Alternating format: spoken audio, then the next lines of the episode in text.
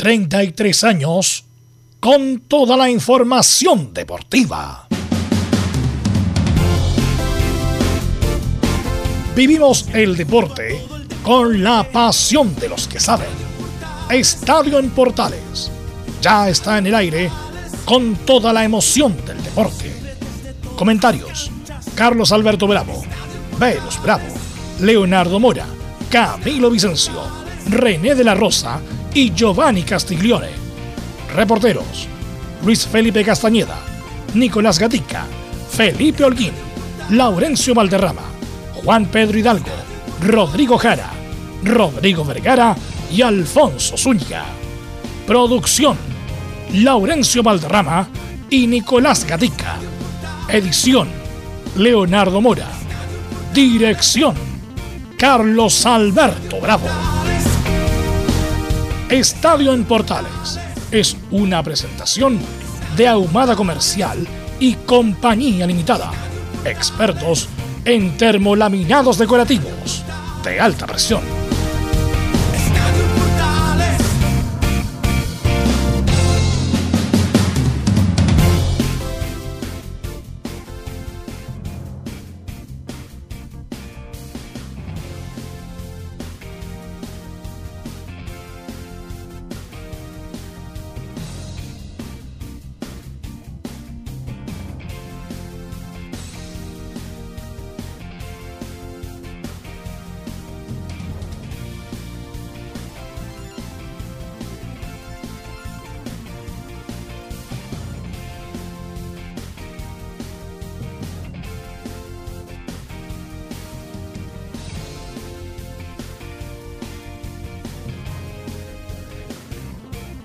Sí, buenas tardes a todas las sintonías de Estadio en Portales. Claro, Colo Colo está metido en el lote de arriba. Ahora revisaremos lo que dejó ese partido y lo que va a pasar con Moreno Martín, porque hay informaciones que indican que esta semana ya se debería definir para bien la llegada del goleador boliviano.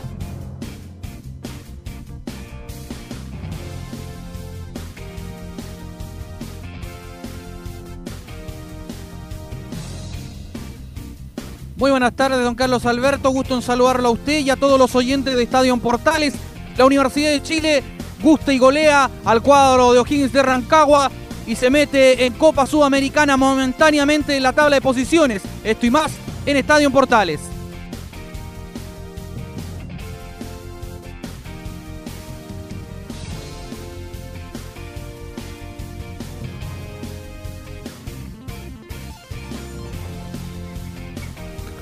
Muy buenas tardes, Carlos Alberto. Un saludo a toda la gente que nos escucha en Estadio Portales. Claro, la Católica parecía que tenía un cómodo eh, resultado 4-1, lo terminó ganando 4-3, sufriendo bastante. El que respira un poco más tranquilo es Gustavo Poyet. Tendremos las declaraciones del técnico de turno del día domingo, Cristian Paulucci, y también las declaraciones de Fernando Sampedri, que desmintió haber tenido un conflicto la semana con el cuerpo técnico.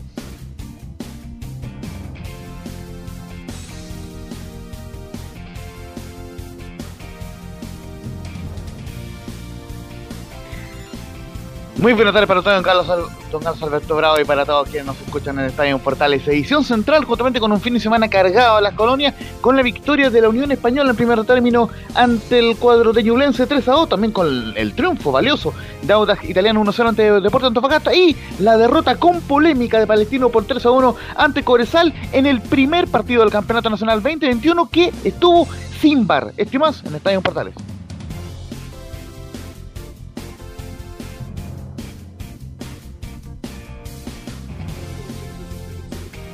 Muy buenas tardes, Carlos, para usted y para todos los auditores de Estadio en Portales. Carlos, resaltar, usted lo mencionaba, los, técnicos, qué rápido el, fútbol, si no se logran los resultados de inmediato, ya terminada una rueda, hay seis técnicos que están fuera.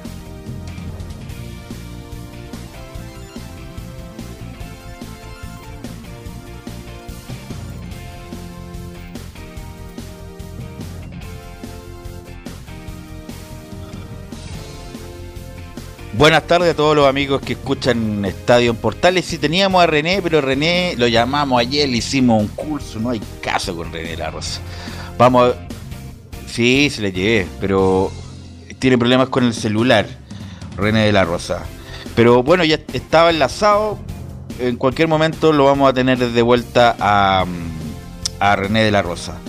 Eh, bueno, mucha información obviamente que la noticia mundial independiente de los Juegos Olímpicos que terminó ayer es lo de Messi, que también lo vamos a analizar, eh, justamente con un trabajo que hace Laurencio Valderrama. Y bueno, vamos a hablar de las polémicas con René. Ahí sí, saludamos a, a René de la Rosa. ¿Cómo estás, René? Hola, Velus. ¿Cómo estás? Buenas tardes. Un saludo a todo el equipo y a todos los oyentes de Estadio Portales. Vamos a revisar las polémicas con René, por supuesto, y también lo que pasó con Messi. Por lo tanto, no perdamos más tiempo, Nicolás Gatica. Vamos con los titulares que usted lee usted para todas las antenas de portal. Exactamente, comenzamos con la noticia del fútbol chileno, donde el único líder del torneo nacional es Calera con 27 puntos. Colo Colo segundo con 26 y las universidades son terceras con 25. Cerrando los cupos a Copa Internacionales para el 2022 están Audax, Everton y Unión Española.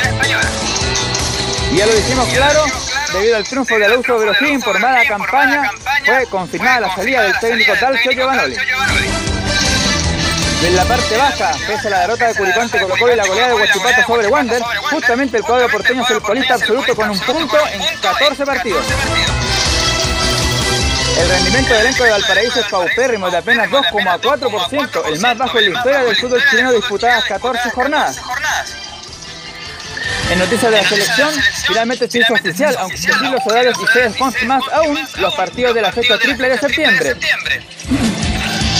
El jueves 2, de septiembre se recibe a Brasil, el domingo 5 se visita a Ecuador y el 9 a Colombia también de visita. Hablando de la selección y de goles, Felipe Mona volvió a convertir en Estados Unidos en la victoria de Portland Timbers sobre el Real Salt Lake. Otro que marcó también ¿ah? en la segunda división de Inglaterra fue nuestro buen amigo Ben Dereton en la victoria de Blackburn Rovers sobre Swansea. El argentino, en tanto, Arias Jiménez fue a los 90 minutos en la derrota de Racing ante Independiente en el Clásico de Avellaneda. El internacional, claro, sin duda la noticia fue la conferencia que dio Messi tras su salida de Barcelona, aseguró que el PSG de Francia es una de las opciones. Y de hecho en Francia, cerca del estadio y también del aeropuerto, hay mucha efervescencia. Los hinchas ya dan por hecho que el 10 argentino llegará al cuadro de París los Juegos Olímpicos, justamente cómo quedó finalmente el medallero con Estados Unidos, que le ganó el último día a China, totalizando 39 medallas de oro contra 38 del gigante asiático. El podio lo completó el local Japón con 27 preseas. En tanto, los mejores países del continente fueron Brasil, Cuba y Canadá, todos con 7 oros. Esto y más en este portal. En Estadio Portales revisamos las polémicas de la semana. Junto al ex juez FIFA, René de la Rosa. Así es, estamos con René de la Rosa. Bueno, René, tú quieres ser atleta, maratonista, en un, en un minuto o dos minutos, René. ¿Qué te pareció en general la actuación chilena en los Juegos Olímpicos? ¿Fue buena, mala, regular? ¿Mucha excusa? ¿Qué, me puedes decir? La verdad, Belus, eh, para todos los oyentes no va a ser algo novedoso. Lamentablemente acá en Chile para el deporte eh, solamente existe el fútbol, para que yo estoy involucrado Pero eso es mentira, René. Eso es mentira, como nunca antes en la historia del deporte chileno se invirtieron 250 millones de dólares del 2017. Pero no se vieron, no se vieron, no se vieron en, estos juegos. No se bueno, pero eso, pero eso, por eso le pregunto, ¿tendrá responsabilidad los deportistas de la preparación? Yo creo que los deportistas de la preparación, eh, bueno, ahora si hubo apoyo, eh, no sé de qué manera fue, efectivamente con, con de, dinero, eh, de valga la redundancia, de apoyo, pero eh, no fueron muy buenos resultados. Puedes ver, tú me preguntas si fue buena, mala, regular. La verdad está bordeando lo irregular, porque lamentablemente muchos competidores eh, no, pasaron ni siquiera las marcas mínimas de, de, los cuales igual uno se decepciona, pero la verdad son potencias mundiales las cuales estamos compitiendo y yo creo que estamos a años luz Hemos tenido eh, lunares eh, de deportistas que han logrado eh, muy buenos resultados en los juegos, pero en esta ocasión no fue así. Solamente, bueno, uno que otro. Pero la verdad, no fue de mi agrado la participación de los chilenos en estos juegos. Bueno, yo destaco Camilo, Carlos Alberto, al Mito Pereira, a Costa, que estuvo muy cerca de la medalla, la checa del BMX, y... ¿Y qué más, Camilo? Camilo. Ellos serían como los únicos que estaban finalmente, que estuvieron cerca de, pelear, de ser más competitivos. ¿sí? Los que tú nombraste. Sí, yo estoy de acuerdo con ustedes que el mejor, el mejor fue Pereira, el golfista, ya lo comentamos el jueves. Y también destaco el lanzador del martillo, Camilo, no recuerdo el nombre, que estuvo muy cerca también de clasificar. Pero comparto con Velo, esto es un fracaso del deporte chileno. Leyendo un artículo el fin de semana en un diario a nivel nacional, el país de Latinoamérica que más invierte, escuchen bien, a apoyar a su deportista es Chile, teniendo una gran infraestructura. Gabriel Lo que hizo Chile en estos juegos fue malo. Así que bueno, vamos a Así aprovechar bueno, a René La Rosa La que Rosa que, eh, le eh, vamos le vamos a, regalar un audífono por auto que por esté. auto que esté. Así que va, va a tener como 12 audífonos, René. Eh, bueno, René, quiero ir con las polémicas. Vamos a ir con las polémicas, René. Eh, el partido de la U. El primero, el penal de Arancibia, que fue un penal televisivo, René. Bueno, eh, pude observar la- imágenes eh, en vivo, en realidad fueron difíciles los dos penales, que lo cual Julio Bascuñán, lamentablemente, lo voy a decir así súper sincero, y todos lo pueden observar, que no los, no los pudo ver, fueron televisivos, como bien lo dices tú. El primero es de mm, Arancibia, el cual es un centro, está tapado Bascuñán, y si no es por el VAR, es una imagen solamente de- para televisión. Va al VAR y ratifica el penal, eh, se va con los del VAR, efectivamente, y correctamente sancionado el penal, eh, pero como eh, vuelvo a repetir, era un penal solamente televisivo. En, en la cancha nadie, ni siquiera los jugadores, reclamaron de enseguida, así como típico cuando hay una mano y te reclaman. Pero fue penal, Pero René. fue penal, René. Fue penal, fue penal. eh, recordemos que ahora todas las manos que, que eleven su volumen en el sentido de con la finalidad de autocalizar el balón, va a ser penal y, y más todavía dentro del área, obvio. Bueno, el otro, Bueno, el otro jugada es una es tontera una que hace Gonzalo Espinosa, un córner, justamente le justamente gana le el, gana el el- espacio a Espinosa, no me recuerdo el jugador, a ver si me ayudan Felipe Holguín que estuvo en la transmisión, a Espinosa. Eso, Sí, justamente. Torrealba. justamente Torrealba y lo agarra como pichangue barrio René Gonzalo Espinosa, penal nada que reclamar. ¿ah? como usted está- bien lo, grafica, eh, como un penal de barrio, muy, un penal muy infantil. Eh, Gonzalo Espinosa es un jugador el cual siempre demuestra su, su potencia física, pero en este aspecto eh, ese agarrón que tiene es típico cuando corren todos el balón, especialmente en un tiro de esquina, y infantil el penal de Espinosa, pero correcto también. Eh, Bascuñán tampoco lo observó, ojo, que también estaba obstruido, estaba tapado y el VAR nuevamente eh, hizo eh, la justicia y se cobró el penal en contra de la Universidad de Chile a favor de O'Higgins. Correctamente sancionado por el VAR. Antes que Camilo le pueda preguntar algo, Carlos Alberto, a René. René, ¿cuándo la plancha técnicamente expulsión? Porque ha habido muchas planchas, va al VAR, ponen amarilla, otros ponen roja. Para que la gente que nos escuche, ¿cuándo la plancha es roja? La física del rival. Cuando yo observo que la fuerza es desproporcionada y que va con la no con la finalidad, sino que sin tomar la precaución de dañar al rival, eso es tarjeta roja eh, de forma directa. Recordemos que siempre, ¿en qué lo puedo ayudar eh, en no ser roja? Es cuando el jugador sabe que va a dañar al rival y tiende que, ¿te recuerdas que siempre en, en lo- en los comentaristas, en los periodistas, siempre dice, no, pero recogió la pierna con la finalidad Claro. de no golpearlo al 100%. En esa sanción se puede manejar con, entre paréntesis, manejar eh, con una tarjeta amarilla, pero casi la mayoría, casi la mayoría deberían ser rojas para ser como un ejemplo con la fuerza desproporcionada hacia el rival. ¿Es distinto, Es distinto una plancha de lado que de frente o da lo mismo, René? Da la potencia de, de la fuerza más que nada, eh, efectivamente, por el daño de, de, de, sea por el lado, sea por atrás, con la finalidad de dañar al rival, para mí es tarjeta roja, sea por el lado, sea por atrás. Efectivamente, antiguamente decían, no, va por detrás, es roja. Claro, pero ahora por el lado también puede ser roja, de frente también puede ser roja, así que cualquier jugada que ponga en peligro la integridad física del jugador, roja. Camilo, Camilo. Carlos Alberto, ¿alguna pregunta para don René?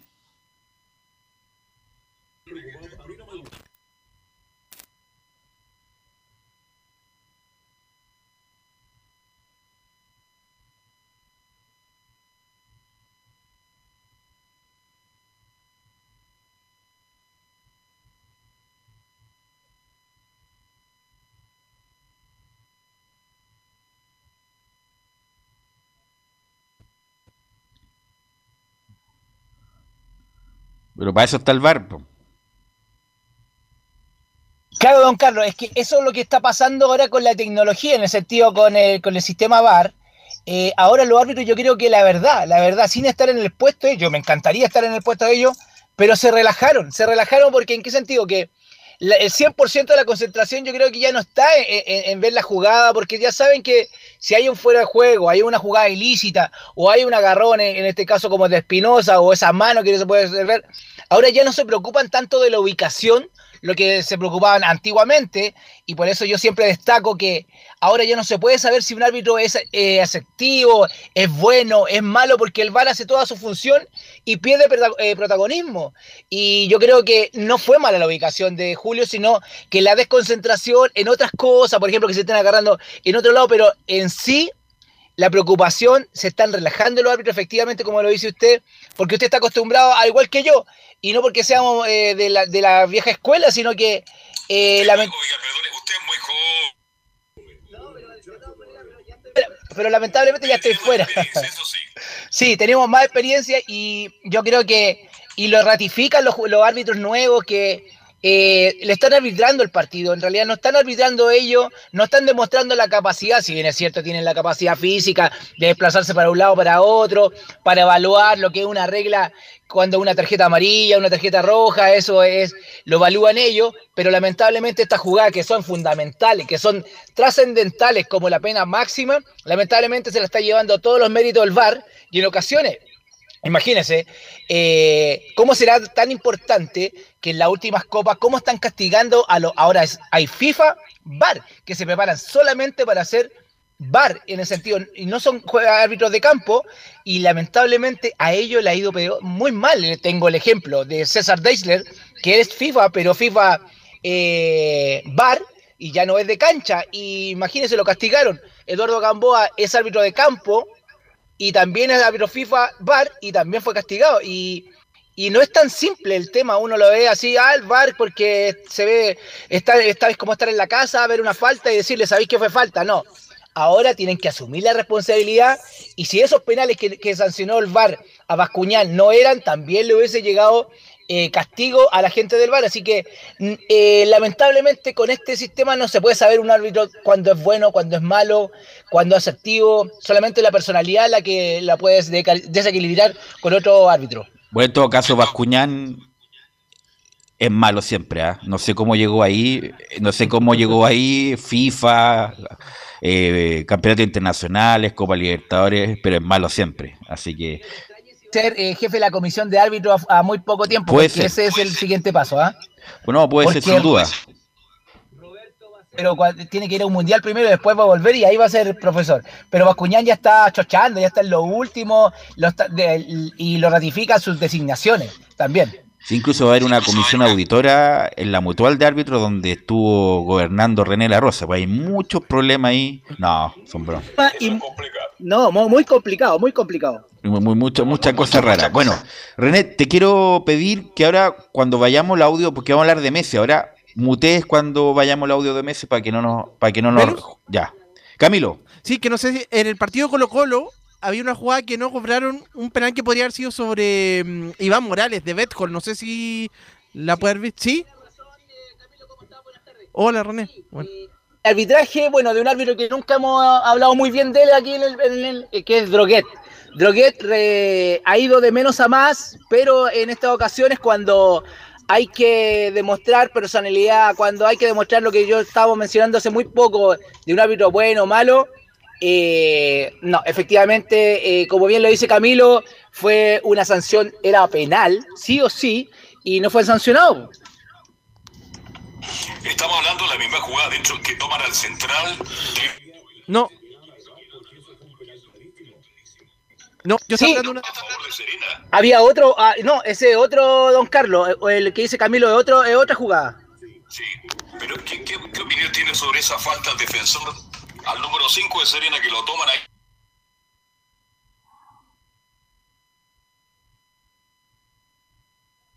Y, bueno, como eh, vamos a, a repetir, se nos fue René, ¿o no? Sí, se nos fue René. Eh, el tema ahí sí. porque fue un agarrón total.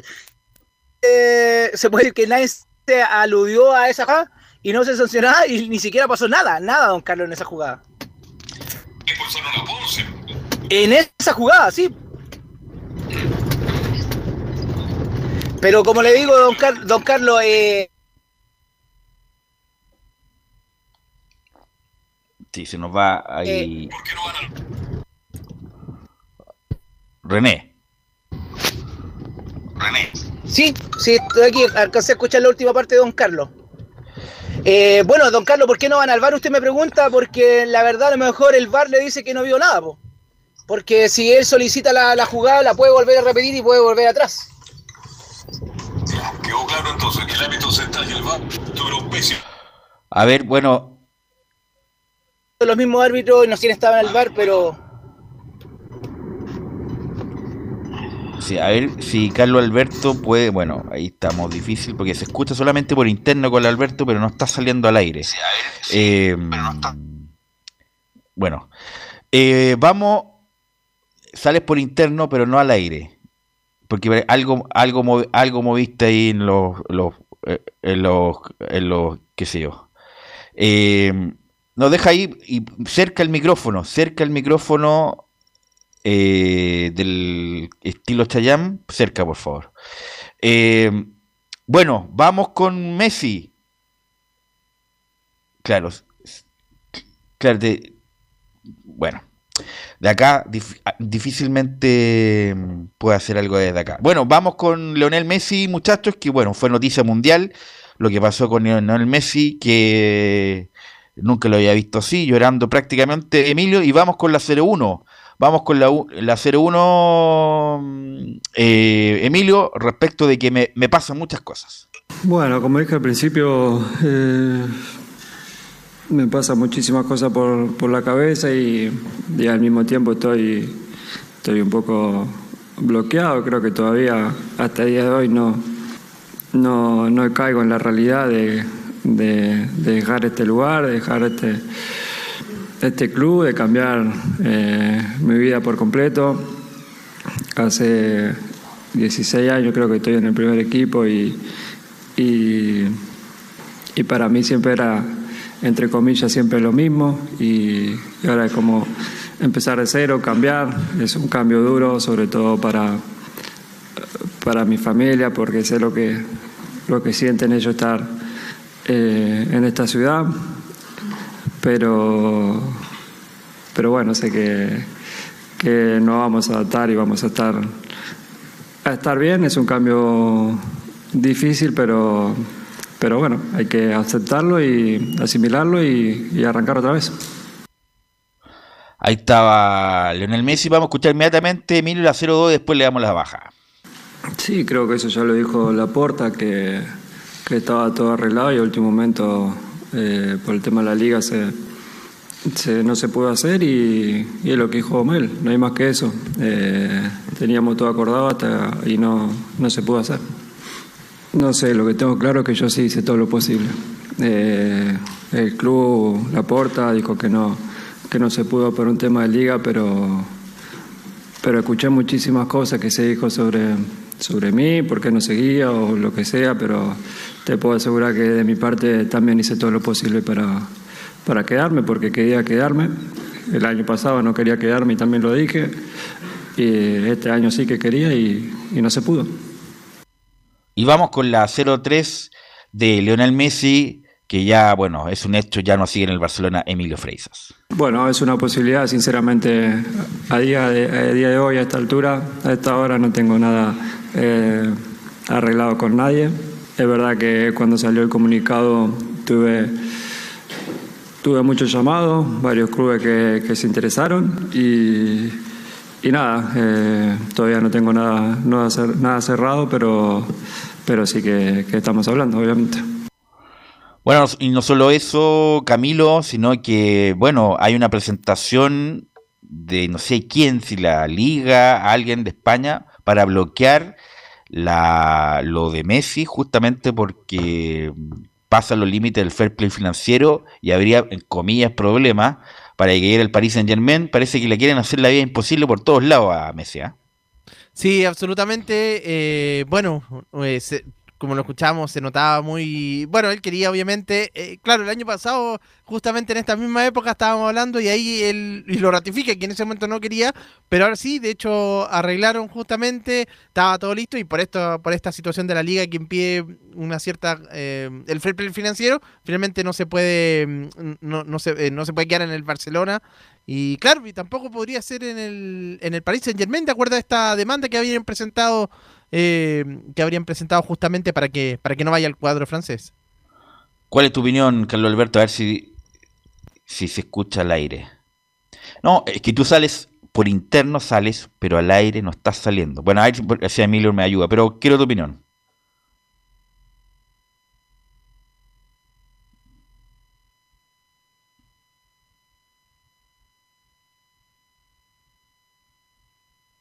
Lo que molesta es la es la forma. Ahí parece que estoy de vuelta y yo no he movido nada, tal cual como partí. Y resulta de que Messi quería terminar su carrera en Barcelona. Puso la mejor disposición, conversó con los dirigentes, buscó toda la fórmula, se bajó el 50% del sueldo. Es una pena, es una lástima que Messi no termine la carrera donde él siempre quiso, Barcelona. Perfecto. Ahí gracias a Emilio, Emilio nos está, te está sacando desde allá. Bueno, eh, bueno, Leonel Messi para mí es el mejor jugador de la historia, a pesar de que algunos cronistas más antiguos pueden decir lo contrario, pero por eso bueno, no vamos a discutirlo acá, justamente ahora que no, no es el momento, pero Messi es un extraordinario jugador, lo ganó todo y varias veces Así que bueno, vamos a ver cómo le va. Sería bonito en la Liga Francesa, que, incluso la Liga Española va decreciendo cada vez más. Está San Paoli en el Marsella, que hizo un partido infartante el otro día, lo ganó 3-2 sobre el final. Así que vamos a estar muy atentos con lo que pase con Messi. Pero para cerrar, sí, Camilo. Sí, lo de Messi, lo de, esto del Paris Saint Germain, dicen que hay un grupo de socios que interpuso una, una queja ante la Comisión Europea. Justamente, ¿Socio de dónde? Me parece que socio, bueno, tendrían que ser del Barcelona para que no vaya al, al Paris Saint Germain. Perfecto. Perfecto. Vamos, como estamos en onda de Juego Olímpico, le vamos a dar la, el, cierre justamente a los Jorge Evia. Vamos a dar el cierre, Emilio, justamente con los que nos dejó los Juegos Olímpicos. Qué mejor en el periodista olímpico que tenemos nosotros, que es don Alfonso Zúñiga. Alfonso.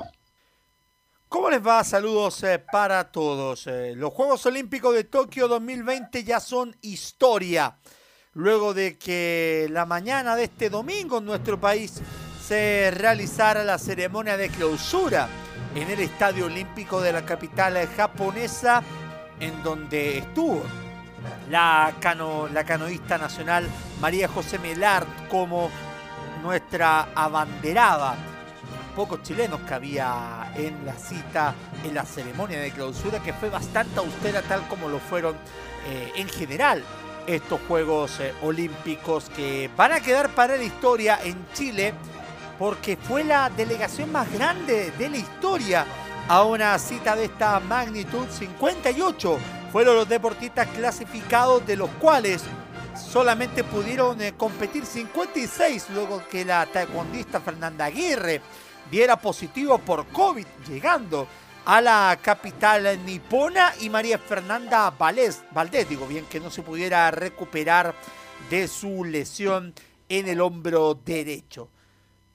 De lo más destacado a mencionar que Chile finalmente se llevó para, para nuestro país un total de tres diplomas olímpicos. El primero de ellos fue de Macarena Pérez, la debutante en la máxima cita del deporte en la categoría BMX Freestyle, que terminó en el octavo lugar, mm, convirtiéndose además en la, en la latinoamericana de mejor, eh, de mejor eh, ubicación en esta disciplina.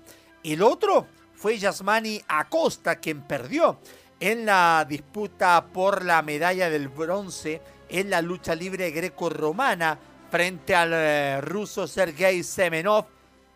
Y finalmente, por, eh, por estos avatares de la competición, va, va, a quedar, entre comillas, quinto, pero también recibió esta, este documento oficial de parte del Comité Olímpico Internacional. Y el último de ellos fue Guillermo Mito Pereira, la gran revelación de estos Juegos Olímpicos, el eh, golfista que terminó en la cuarta colocación y que quedó a, unos centímetros de poder eh, lograr la medalla de bronce. Esos fueron los chilenos más destacados en estos eh, Juegos Olímpicos que no van a quedar para la historia por una actuación destacada del Team Chile. De hecho, es la tercera vez que en los Juegos Olímpicos nuestro país se va sin medallas, aunque sí lo ha hecho tanto en Londres 2012 como en Río 2016, al igual que ahora con diplomas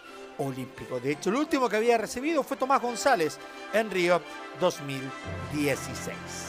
Mención aparte lo hace la selección chilena femenina de fútbol que por primera vez en la historia se presentó en la cita continental ya que una de sus rivales, Canadá, finalmente se llevó la medalla de oro luego de vencer en penales a la selección de Suecia.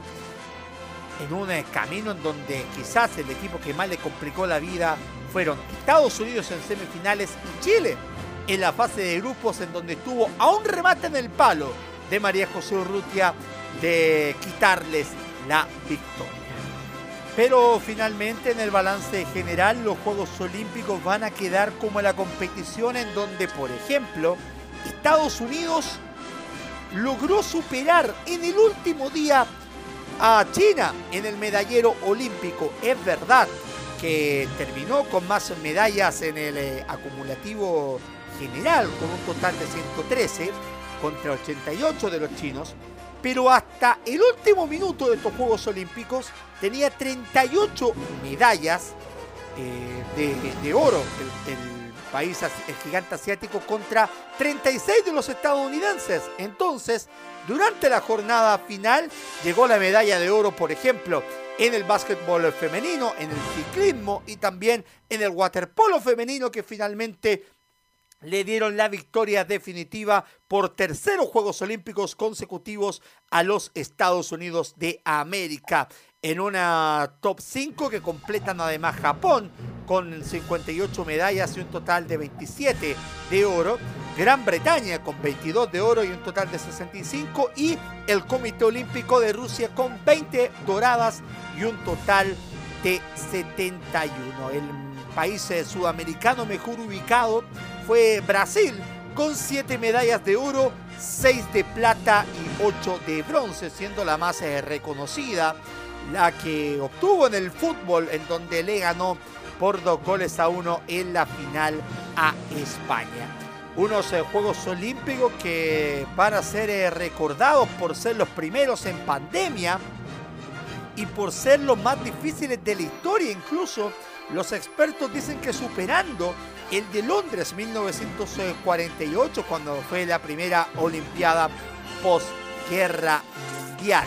Pero también van a ser eh, recordadas, insisto en, la palabra, por eh, lo ocurrido con Simone Biles, la gimnasta estadounidense número uno del planeta en su disciplina, quien eh, finalmente decidió en una medida bastante sorpresiva la marginación de dos finales en, la gimnasia, en la gimnasia artística por salud mental. Algo que para muchos eh, era un tema tabú, pero que finalmente lo logró destapar Simone Biles. Otro tema también para destacar, por ejemplo, la juventud que se hizo presente en disciplinas de las más nuevas que se sumaron a esta instancia como el karate, el skateboarding, la escalada deportiva, el surf y el básquetbol 13 contra 3, en donde, por ejemplo, en damas ganó Estados Unidos y en hombres ganó Letonia. Y quizás la imagen que refleja estos Juegos Olímpicos fue lo que se vivió, y creo yo que para mí es la, es la imagen de los Juegos, en la final del salto alto, el eh, pasado domingo, en donde estaba el italiano Gianmarco Tamberi y el eh, catarí Mutas Esa Barshim. Estaban igualados en todo. En todo, en todo. Entonces los jueces le plantearon, tenemos la opción de que haya una muerte súbita para poder definir quién gana. Y finalmente, apelando a la deportividad, al espíritu de los Juegos Olímpicos, ambos deportistas eh, optaron finalmente por eh, no competir y ambos se llevaron la medalla de oro. Es una historia que, que se escribe con letras doradas porque por primera vez desde 1912 hay un primer lugar conjunto en el atletismo, en donde si bien Jamaica no fue la gran potencia, la gran sorpresa la dio Italia con el eh, con el Italia, con el eh, nacido en Estados Unidos Marcello Jacobs, como, como le dicen los, eh, los tanos, que finalmente se llevó la medalla de oro en los 100 metros planos varones y en la posta 4 por 100 metros. Pero ya Tokio 2020 es historia y hay que esperar un corto tiempo en esta ocasión. Serán tres años para que finalmente le digamos bonjour a París 2024. Pero antes Chile tiene dos compromisos importantes en los cuales debe cumplir con medallas. Son los Juegos Sudamericanos de Asunción 2022 y los Juegos Panamericanos Santiago 2023. Un fuerte abrazo para todos.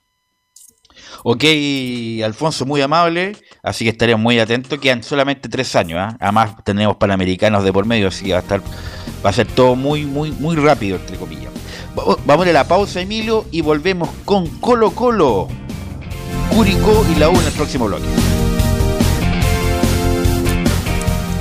Radio Portales le indica la hora. Las 2 de la tarde, 7 minutos. ¿Quieres tener lo mejor y sin pagar de más? Las mejores series de televisión, los mejores eventos deportivos, equipo transportable, películas y series 24/7.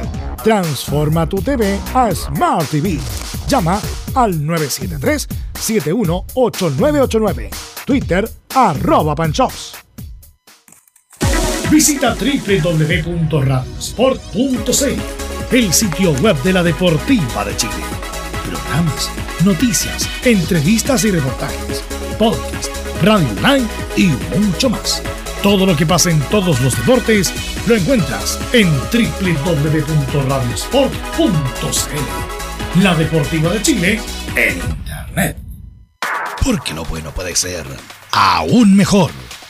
Prepárate a conocer la evolución de la Primera de Chile. Bienvenido a Portales Digital.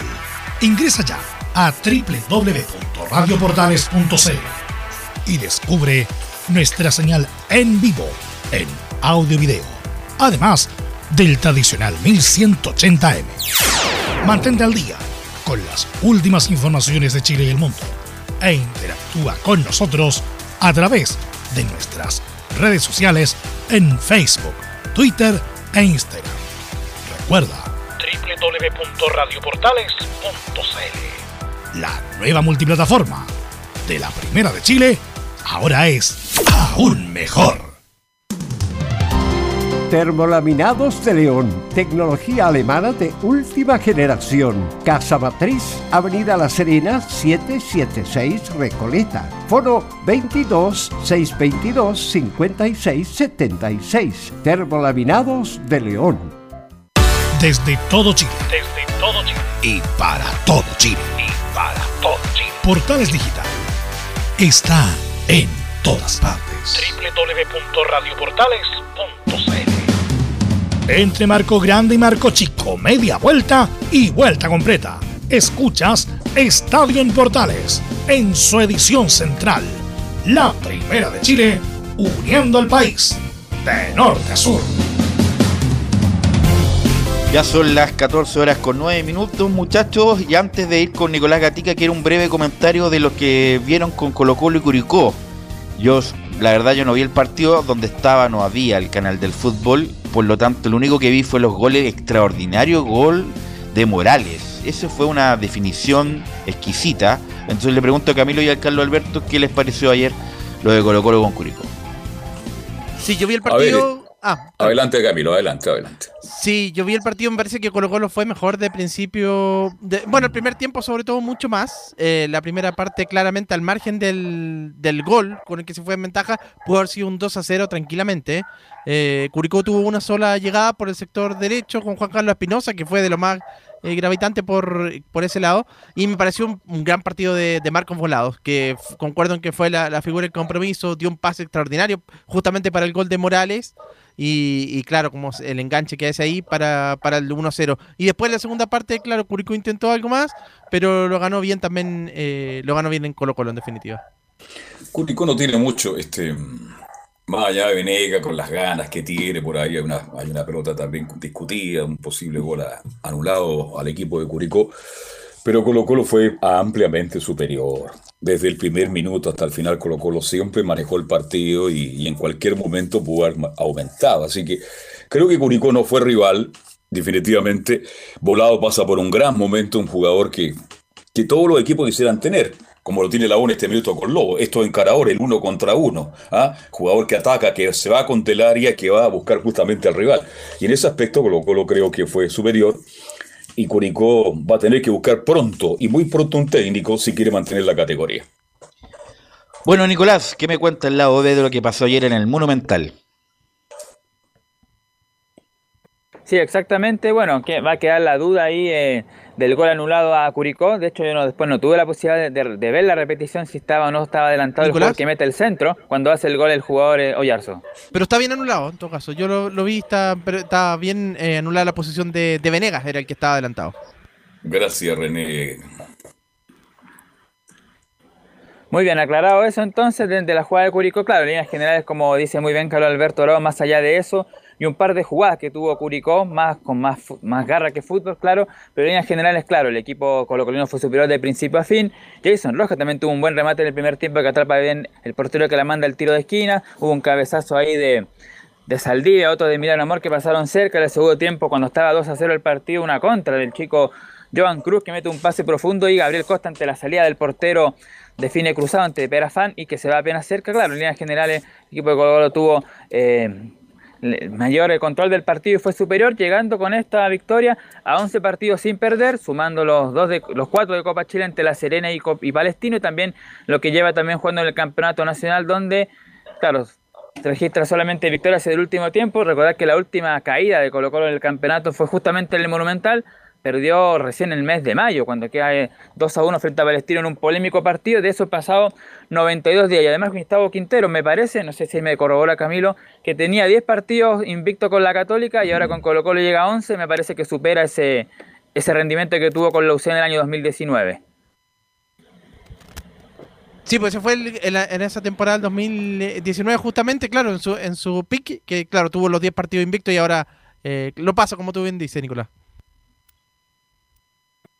Claro, está entonces ese compromiso del equipo de Colo Colo. Y antes de pasar a revisar qué es lo que va a pasar con Moreno Martín, que hoy día, de hecho, hay una reunión de, de directorio, la famosa esta comisión fútbol de, de Colo Colo que siempre se reúne y que siempre da el que en general es el que va o no, o por un jugador. Recordemos que cuando estuvo a punto de llegar Mico Albornoz estaba dividido, algunos querían que sí, otros que, que no. Así que esa misma comisión fútbol la que ahora tiene que decidir qué va a pasar con Moreno Martín. Seguramente, claro, la duda que queda a algunos es la edad, pero en líneas generales, yo creo que coincide la mayoría de que el, la edad no importa tanto aquí, sino que la calidad que tiene Martín, que es el goleador de las clasificatorias, ni más ni menos con Bolivia, un equipo menor, así que obviamente que eh, eh, yo creo que eh, van a probar que sí, y ahora hay que ver qué va a pasar porque Moreno Martín tiene que hablar con la gente de Cruzeiro y ver ahí qué pasos va a seguir el cuadro brasileño. Colo Colo tiene un gran plantel, hemos dicho hasta la... ¿Cuántas veces? Ya somos reiterativos con esto de Colo Colo. Además que Colo Colo juega bien. Colo Colo cuando agarra el balón, y me sorprende gratamente a el caso Pizarro, creo que volvió a ser una de las figuras más importantes de Colo Colo y lo tiene muy bien considerado Quintero. Ahora con la llegada de Martins, es que es efectivo, obvio que Colo Colo va a tener mucho más gol del que tiene en este minuto, así que Colo Colo es favorito en este instante. Más atrás la Católica, estoy hablando de este momento, ¿ah? Y también, ¿por qué no decirlo con la U que aparece y que da la sensación que puede estar peleando hasta el final? Pasamos a revisar entonces ahora ya declaraciones. Como lo adelantaba Camilo, claro, la, figura del partido elegido por la transmisión y también si uno ve el rendimiento que tuvo durante los 90 minutos es el 11, el atacante Marco Volados. Y vamos a escuchar la número uno del delantero que dice el análisis del partido se refiere y la dupla con Iván Morales. Y el partido, pucha, lo, analizamos con, con, mis compañeros en la semana y salió como, como lo entrenamos en la semana. Así muy contento, muy orgulloso del equipo que tenemos hoy día. Con Iván, o sea, tan cercana no, así ahora, ahora, ahora es una conexión más, más allá. Yo creo que como jugamos juntos, eh, nos entendemos súper bien y, nada, en el partido se nota que, tratamos de juntarnos, de estar unidos y se nota dentro de la cancha lo que hacemos. Claro, porque justamente ese tándem de Marco Volados con Iván Morales es el que ha resultado el último partido. Volados que le metió un pase profundo a Morales y Morales que define muy bien ante la salida de Pérez así que por lo menos ahí tiene una buena dupla de ataque. El equipo de Colo Colo vamos a ver ahora ante la eventual llegada de Moreno Martín quién va a ser el perjudicado, si va a ser Volados o el propio Iván Morales. Ah, hermoso, hermoso esto lo que estamos viendo hoy. Eh, a mí me tocó yo creo que lo, lo, lo peor es estar sentado arriba viendo el partido de definición eh, lo, lo, que sentía en ese momento es horrible. Y hoy día estaba bailando con la, con la linda, como se le dice, pero bien, muy, muy feliz con, con lo que hemos logrado. Falta, falta yo creo, que siento que nos falta más y más por dar y, y yo, creo que va por el entrenamiento que tenemos. Por, por lo que estamos entrenando al rival y yo creo que por ahí va el buen momento que tenemos. Sí, bueno, ahí hubo, un, se metió ahí justamente Marco Volados con esa, pero también, por supuesto, tenía que opinar sobre el actual momento porque lo, también lo reconoció Quinteros que la es muy diferente, por supuesto, a cómo está el plantel. Recordemos que la temporada pasada Colo Colo estuvo peleando por el descenso en ese partido de desempate ante la U de Conce y ahora está sublíder. Claro, quizás con otro rendimiento podría estar puntero, pero como la calera lo ha hecho entre comillas bien, porque en sus partidos que ha tenido lo ha podido ganar y por el momento ha manejado la presión, está segundo, pero por rendimiento obviamente ya debería estar eh, más arriba y por supuesto ahí Volados lo reconoce. Bien, vamos a revisar ahora sí, Emilio, a Gustavo Quinteros, el técnico de Colo Colo, que vamos a hablar la primera que tiene que ver con el momento que está peleando el cuadro colocolino con la UC y la U, número uno que es mucho más emocionante cuando estás peleando los primeros lugares con los demás equipos grandes y, y en un torneo tan, digamos, parejo, ¿no? Un torneo muy, yo creo que competitivo y parejo. Todavía no hay un equipo que marque diferencias. Así que hay un grupo de equipos que podrían llegar a, a pelear los primeros lugares. Faltando tres o cinco fechas se va a definir un poquito mejor pero sí, emocionante, emocionante, una pena que todavía no, no, podamos tener a la gente en la cancha, pero ojalá que próximamente los podamos tener, a la hinchada, tratar de, de luchar este campeonato todos juntos, ¿no? Con la gente y alentando en todos los partidos. Claro, de los tres grandes bajó, ha bajado su nivel católica. Ha mejorado la U de Chile. Pero yo creo que Colo Colo de los tres en este minuto, en este minuto, es favorito para ser campeón del fútbol chileno. Está jugando bien y tiene un buen plantel. Incluso Colo Colo se ve el lujo Nicolás Gateca que tiene Albornoz. Yo no sé para qué lo trajeron al Albornoz, que era un lateral que venía para, para competir y para ser titular en Colo Colo y no aparece en ninguna parte.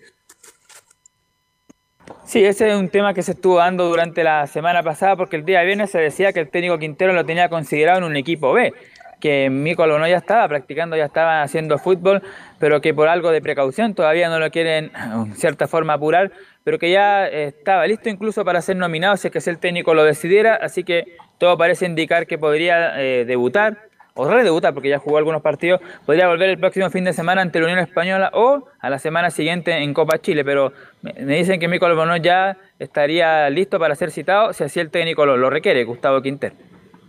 Tiene un gran plantel Colo Colo sin ninguna duda. Tiene gran plantel Camilo Vicencio y por lo menos yo lo veo como favorito en este minuto. Sí, Carlos, si usted lo destacaba en el medio campo, lo de Pizarro también, siempre jugando hacia adelante. adelante. El, el otro que quería destacar es lo, el primer tiempo, sobre todo de Jason Rojas, el lateral sí. que pasó bastante a campo contrario. Eh, Pablo Solari que tuvo ahí algunas buenas también, pero tuvo un buen, buen compromiso, no tiene, tiene, tiene un plantel bueno Colo Colo. Vamos a ver si este la campeonato última... ah, está muy entretenido porque hay como 7, 8 y no, y no olvidemos a Calera, claro, a Calera siempre se desinfla al final, pero en este minuto Calera es puntero, está jugando relativamente bien. Auda viene de ganar en Antofagasta, Everton perdió, pero ahí luchando, así que está entretenido el campeonato por ahora. Ojalá que se mantenga por mucho tiempo así, bien disputado en la parte alta de la tabla.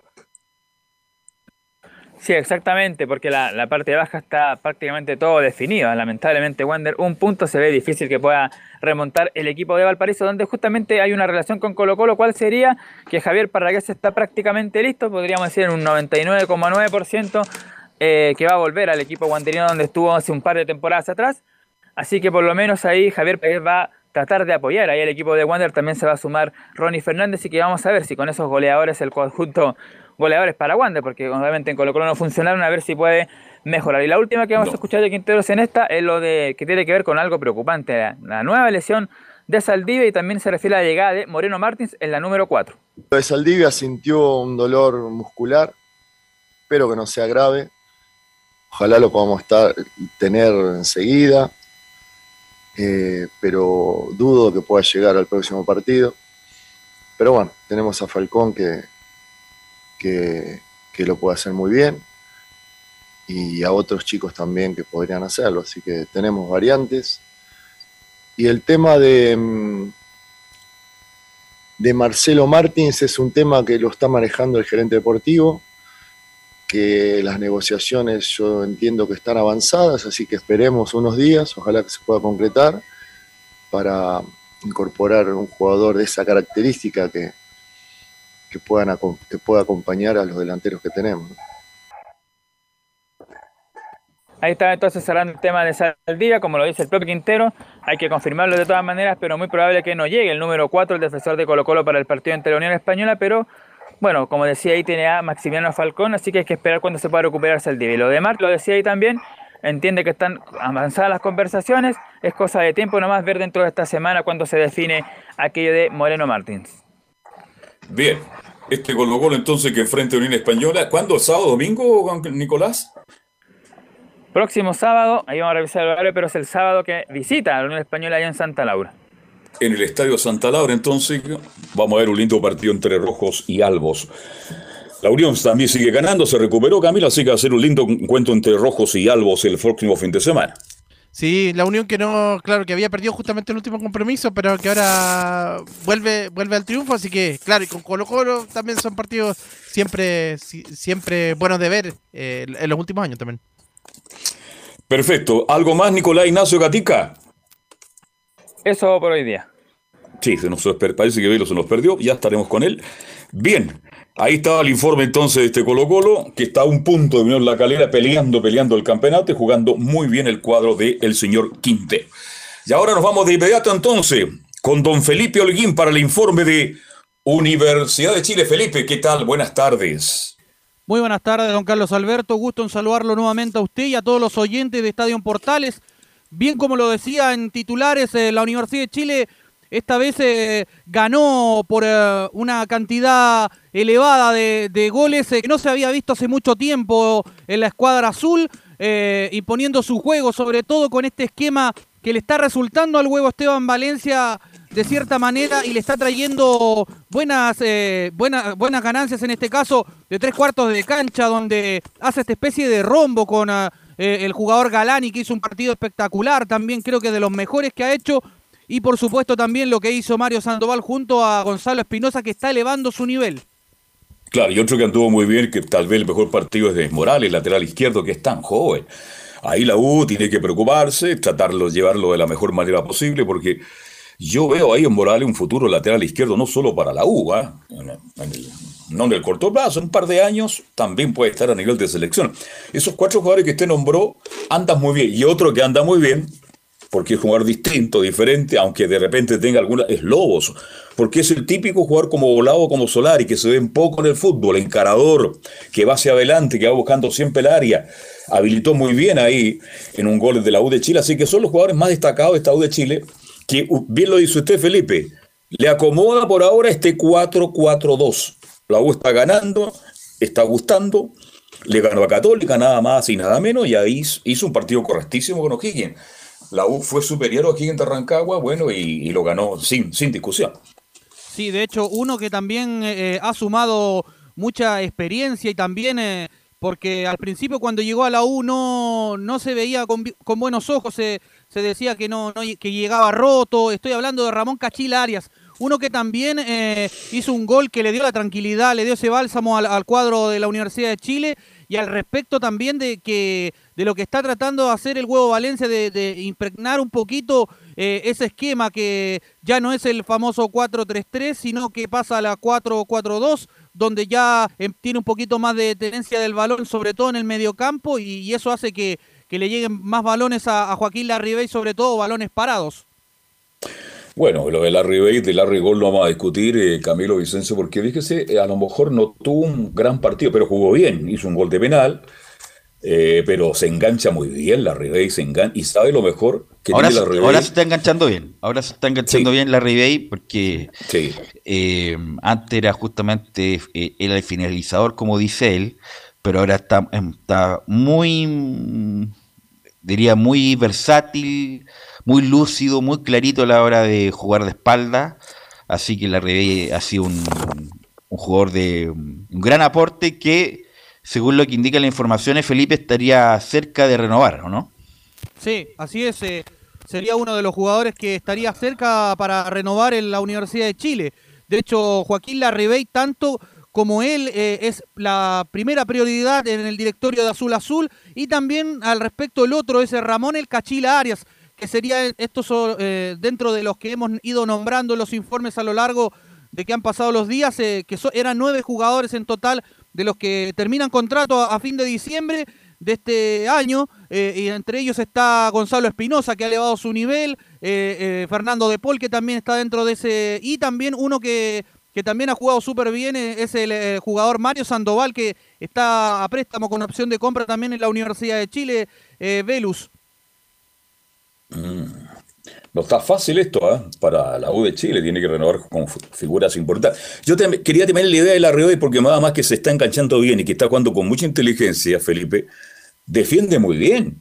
Si uno pone atención en cada partido de la U, ¿cuántas pelotas saca defendiendo? Como un verdadero zaguero central. Entonces, hasta aquí la Ribey ha sido un aporte extraordinario, no solo en el gol, que es lo más importante, sino que en el enganche, en la forma inteligente como está jugando y además defendiendo. Entonces, la cosa se ve bien, pero usted me da tres, cuatro, cinco nombres que la va a tener que negociar, va a tener que renovar.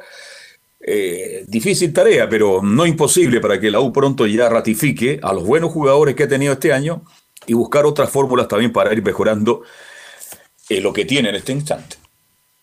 Claro, y al respecto de esto, escuchemos las primeras declaraciones del huevo Esteban Valencia acá en la primera de Chile, donde dice, miramos la tabla desde arriba. El partido se fue, se fue abriendo, en, en, un, en principio con un, con un, tiro penal y, y, ya después, bueno, el equipo obviamente se fue sintiendo mucho mejor dentro del campo. Bueno, vino, vino el, gol de Gonzalo de, después de una muy buena jugada en el cual se juntaron, se juntaron una buena cantidad de pases también, que eso ayuda a que el equipo llegue más armado a, a zonas de finalización. Y, bueno, el segundo tiempo entendíamos que no iba a cambiar mucho en base a, lo que estaba proponiendo Higgins. Y bueno, el equipo creo que sostuvo de muy buena forma, logramos aumentar el, marcador y, ahí yo creo que el equipo ya encontró también una mayor tranquilidad más allá después de, del descuento de penal de la ronda. Así que satisfecho, siento que eh, la respuesta, el esfuerzo, creo que el equipo lo sigue sosteniendo y eso por supuesto te va, te va ayudando también a, a, poder eh, ser competitivo en cada uno de estos partidos. Así que, bueno, hoy día miramos la tabla desde arriba, estamos tranquilos porque entendemos que es el trabajo y el fruto de lo que han hecho los jugadores en estas semanas. Y bueno, a seguir, porque el desafío ya está a la vuelta, en la esquina de vuelta y ya vamos a pensar seguramente después en el partido con Cobresal. Ahí pasaban las declaraciones del juego Esteban Valencia eh, bueno, que hacía ahí un análisis eh, de todo lo que había pasado en el partido y también de que están pensando también en Cobresal, eh, que es el, el, siguiente rival que tiene que enfrentar el elenco de la Universidad de Chile el día domingo. En, allá también el estadio Parque El Teniente de Rancagua, muchachos. Ese partido está bueno, a las 16 horas. ¿Mm? Sí. Así es, bueno, como lo decíamos, en la transmisión hace mucho tiempo que la 1 ganaba un partido con autoridad desde el minuto 1 hasta el minuto final. O'Higgins no fue rival bueno, por algo lo echaron a Giovanoli, que justamente los equipos de Giovanoli siempre dan lucha, dan pelea, y la U fue, a pesar de que jugó bien, sobre todo ese mediocampo entre Galán y Sandoval y Espinosa, que anduvieron muy bien los tres, sobre todo Galania, está jugando cada vez mejor. Eh, pero Higgins muy poca resistencia, la verdad, muy poca resistencia, mal Ramón Fernández, La Rondo peleando con todo el mundo, Arancibia cayéndose como siempre. Eh, no, vi Cajáis como entregado a la situación, así que vamos a ver cómo, cómo, cómo lo resuelve Higgins con un, nuevo técnico, pero la U, insisto, esos tres de medio campo, más lo de Morales, que fue el mejor partido que jugó en la U, eh, los, la dupla central es que impasable, tanto Osvaldo como Arias, eh, Franco Lojo y, y la Ribey, y además como cambiaron el sistema táctico se vio mucho mejor la U, y ahora va, quedan dos partidos para el término de esta primera rueda, donde la U está en el pelotón de arriba y con la chance de incorporar a tres jugadores para... Alguien lo llamó por ahí, ¿no? no, no. No, no, no, soy Oye, yo. quiero hacer una pregunta. Usted, lo dije, usted hace una frase muy buena el otro día, no sé si es la, la voy a reiterar. Este, el arquero eh, del futuro es Campo, pero no el presente. Yo creo que Campo tiene muchas dudas todavía como arquero para defender un equipo con tanta presión como es la Universidad de Chile. Es un buen arquero, sin duda, además tiene buena envergadura. Y tiene un gran futuro. Pero, pero, pero todavía mm, tiene problemas, sobre todo en el juego aéreo. Y yo creo que Fernando de Paul está todavía arriba de él. Así que vamos a ver cómo lo resuelve Valencia, que fue eh, que fue polémico en su momento cuando sacó a campo y puso de Paul en la Copa Chile. Y, ahora vamos a ver qué hace. Pues, si saca a campo y pone a de Paul. ¿Algo más, Felipe? Sí, eh, bueno, para decirles ya y cerrar el informe del día de hoy, eh, la U tiene 12, ya los dos duelos para cerrar esta rueda con Cobresal el día domingo, como lo decíamos, 16.30 horas, por supuesto, estaremos allá de Estadio Parque el Teniente Rancagua. Y después cierra con eh, Unión La Calera. Lindo partido. Si es que la U llega a ganar el, ante Cobresal y La Calera se pone arriba, estaría un partido peleado, muchachos, allá en Calera. Ok, gracias Felipe, muy amable. buenas tardes. Vamos a ir a la pausa y volvemos con la Católica Curicó, que nos quedó pendiente. Bueno, justamente nos llamaron ahí. Católica Curicó y las colonias. Radio Portales le indica la hora. Las 2 de la tarde, 32 minutos. Ahora más que nunca, quédate en casa y disfruta de algo rico sin pagar de más. Somos de la casa, una delicia al paladar. Conoce nuestra variedad de waffles, sándwiches, empanadas de horno y mucho más Contáctanos vía WhatsApp al más 569 5018 3008. Atendemos todas las tarjetas de crédito y Red Compra. Infórmate más en nuestras redes sociales, en Instagram y Facebook. Recuerda, somos de la casa, una delicia al paladar. Durante esta emergencia sanitaria, realicemos actividades junto a nuestros niños, niñas y adolescentes. Intentemos solucionar los problemas con diálogo y conversando sobre las emociones que surgen estos días. Que ellos confíen en sus padres o adultos cuidadores puede evitar el consumo de alcohol y otras drogas. Si necesitas ayuda, ingresa a senda.gov.cl o llama al 1412. Senda, Ministerio del Interior, Gobierno de Chile. Visita www.radiosport.cl, el sitio web de la Deportiva de Chile. Programas, noticias, entrevistas y reportajes, podcast, radio online y mucho más. Todo lo que pasa en todos los deportes lo encuentras en www.radiosport.cl. La Deportiva de Chile en Internet. Comercial IAC y Compañía Limitada. La mejor calidad mundial en laminados decorativos. Comercial IAC y Compañía Limitada es Vertec en Chile. San Ignacio 1010, Santa Rosa 1779, Avenida Mata 446 y Portugal 501. Comercial IAC y Compañía Limitada es Vertec en Chile. Desde todo Chile. Desde todo Chile. Y para todo Chile Portales Digital está en todas partes. www.radioportales.cl Un acercamiento electrónico a todo lo que pasa en el fútbol. Escuchas Estadio en Portales en su edición central. La primera de Chile, uniendo al país de norte a sur. 14 con 34 y Católica, Católica que también eh, hizo un partido bien entretenido con La Serena, con Jimmy Martín, el Chupete Suazo y Matías Fernández, pero bueno, lo terminó ganando la Católica y era muy importante para terminar con tanto tanta vibra negativa Luis Felipe Castañeda. ¿Qué tal, Velus? ¿Cómo estás? Un saludo a toda la gente que nos escucha en Estadio Portales. Claro, como lo dices tú, fue un triunfo tranquilizador para la Católica. Respira un poco más tranquilo Gustavo Poyet, que no estuvo en la banca, sí estuvo en el palco ahí junto a la dirigencia el día domingo para este triunfo en San Carlos. 4-3, pero que dejó ciertas dudas también. Lo comenzó perdiendo con ese golazo de Jimmy Martínez 1-0 y se instalaba los fantasmas esa noche en San Carlos de Apoquindo. Luego en 10 minutos eh, rápidamente la Católica se pone 3 a 1 con goles de Valencia, San Pedri y el golazo de tiro libre de Marcelino Núñez y después en segundo tiempo también con otro bolete de San Pedri se pone 4-1 arriba y ahí parecía que el partido estaba controlado. Incluso aprovechó de hacer varios cambios el técnico de turno, que es el ayudante de Gustavo Poyet, Cristian Paulucci, que también había sido, eh, venía siendo ayudante de Ariel Holland y también de Gustavo Quintero. Metió un par de cambios, cambió incluso el esquema a una línea de tres, un 3-5-2, con Lescano y Puch por las bandas como una especie de laterales volantes. También ingresó Diego Buenanote y ahí parece que no, no le funcionó muy bien el cambio de esquema y de jugadores porque se fue con todo arriba a la Serena, encontró más espacio y se terminó poniendo 4-3 en el marcador, incluso con Católica aguantando atrás los últimos minutos y pidiendo un poco la hora. Así que del 4 a 1 lo sufrió más de la cuenta, pero igualmente son tres puntos muy importantes para el equipo de Gustavo Poyet que se mantiene ahí peleando en la parte alta de la tabla. Camilo, ¿qué me puedes decir del partido, Camilo? Sí, me pareció un buen primer tiempo de la Católica, lo estaba perdiendo injustamente. Creo que la Serena llegó, bueno, llegó solamente el gol, golazo de Jimmy Martínez de buen partido.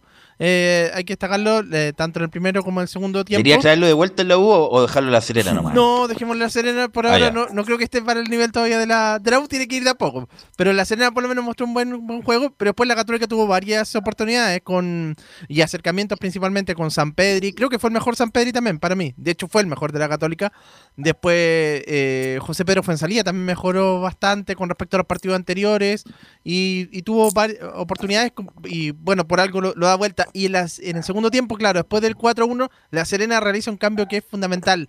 Y acá Carlos Alberto se va a acordar de este juego. Richard Paredes, el que estaba en por Palestino. Favor, por favor, claro. Que, que creo que fue un jugador desequilibrante, definitivamente. En el segundo gol de Deporte de la Serena, se hace una. No, en el tercero fue una tremenda jugada por el sector sí. izquierdo con Jimmy Martínez.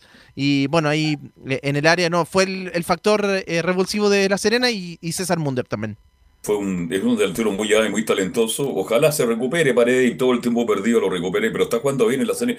Pero el partido de Católica no fue fácil, ya lo dijo muy bien ahí Luis Felipe Castañeda, partió ganando Católica, pues se fue enredando, enredando y al final terminó sufriendo. Le falta, no sé, más regularidad al equipo de la Católica, porque si lo empatan este partido en la forma que se dio Luis Felipe, a lo mejor estaríamos hablando otra cosa en este minuto. Así es, de hecho este partido está ahí como, no sé si un ultimátum, pero ahí ponía aún más crítica la situación de Gustavo Poyet si es que no se ganaba. Y claro, estando 4-1 a favor y que después se hubiera puesto 4-4 hubiera sido muy dramático también para el cuerpo técnico de la Universidad Católica. Eh, escuchemos las primeras declaraciones y las reacciones de este partido de quien dijimos que estuvo en la banca por la suspensión de Gustavo Poyet, Cristian Paulucci, que la primera declaración asegura que Católica fue netamente superior. Mirá, eh, lo que siento es que más allá de comenzar perdiendo con un golazo de, de afuera del área, eh, nosotros llegamos nueve, nueve, ocasiones de gol en el primer tiempo, eso es lo que siento, fuimos netamente superior. Y bueno, en el fútbol te pueden pasar esas cosas. Eh, lo importante es que fuimos dominador del juego hasta el 4 a 2, como decís vos, después se ajustó un poquito, pero eh, nos patearon dos o tres tiros a largo en el segundo tiempo. Ahí la primera declaración de Cristian Pablo. En medio vende, sí. en medio vende humo el calvo está, porque me acuerdo que cuando perdieron con, antes del clásico, perdieron con Antofagasta, no, llegamos en nuestro mejor momento. Qué mejor que eh, re, re, qué mejor que eh, jugar con un clásico después de haber perdido, no, digamos, bueno, y la, perdió la Católica nuevamente, y ahora nuevamente como que, que fuimos netamente superiores, prácticamente tuvimos 10.000 llegadas contra una. Sí, de hecho en la conferencia se mostró muy tranquilo y confiado también y conforme con lo que había mostrado la Católica, incluso cuando se le pregunta por esta irregularidad en el marcador que después terminó 4-3, también dijo que claro, el rival juega Y respecto sobre el mismo concepto, el tema de la regularidad tanto en el partido como en, en general de la Católica esta, temporada, escuchamos la segunda declaración de Cristian Palucci quien asegura que hay muy pocos equipos que son regulares en el torneo. La irregularidad de la que me hablas, en realidad hay muy pocos equipos que están siendo regulares. Nosotros estamos en busca de esa regularidad, eh, pero estamos, estamos arriba. Eh, claro, si nosotros logramos esa regularidad, seguramente vamos a sacar ventaja con todo el resto. Hay la confianza que tiene, como lo decías tú, Velus, también en el tema de la de que se ve muy tranquilo porque el equipo sigue arriba, está peleando por el tetra y mientras eso sea así, es muy difícil que el cuerpo técnico sea cesado finalmente de sus funciones. Y sobre todo si mejoró, claro, en esa parte ofensiva el Felipe, porque mencionábamos lo de José Pedro Fuensalía, lo de San Pedri, y también Diego Valencia, que también fue, fue importante para los goles de la, de la Universidad Católica, convirtiendo uno y dando el pase también para, para el otro de San Pedri. Sí, un, un, Diego Valencia que muchas veces se cuestiona el hecho que juegue por la banda izquierda y uno, uno se da cuenta que no es experto en esa posición, pero claro, como lo dice Camilo, marcó el primer gol, que fue el empate, y después asistió de izquierda tirándole un, balonazo, largo a San Pedri para, para, hacer el 2 a 1. Entonces, gol y asistencia para un Diego Valencia que va a tener una difícil misión porque eh, ahora sí Fernando San Pedri, luego este doblete, va a cumplir la suspensión por tarjeta amarillas el día domingo frente a Huachipato de visita. Así que ahí Valencia lo más probable es que pase a jugar como centro delantero y ahí Poyet tenga que buscar otra opción en la banda izquierda. Escuchamos la última de ¿Sí?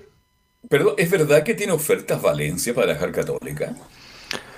En su momento se habló de la segunda edición del fútbol español y de la primera edición de la liga holandesa, pero al menos por ahora esto solo rumores, no, no hay nada oficial y tampoco se han contactado no con Católica. Perfecto.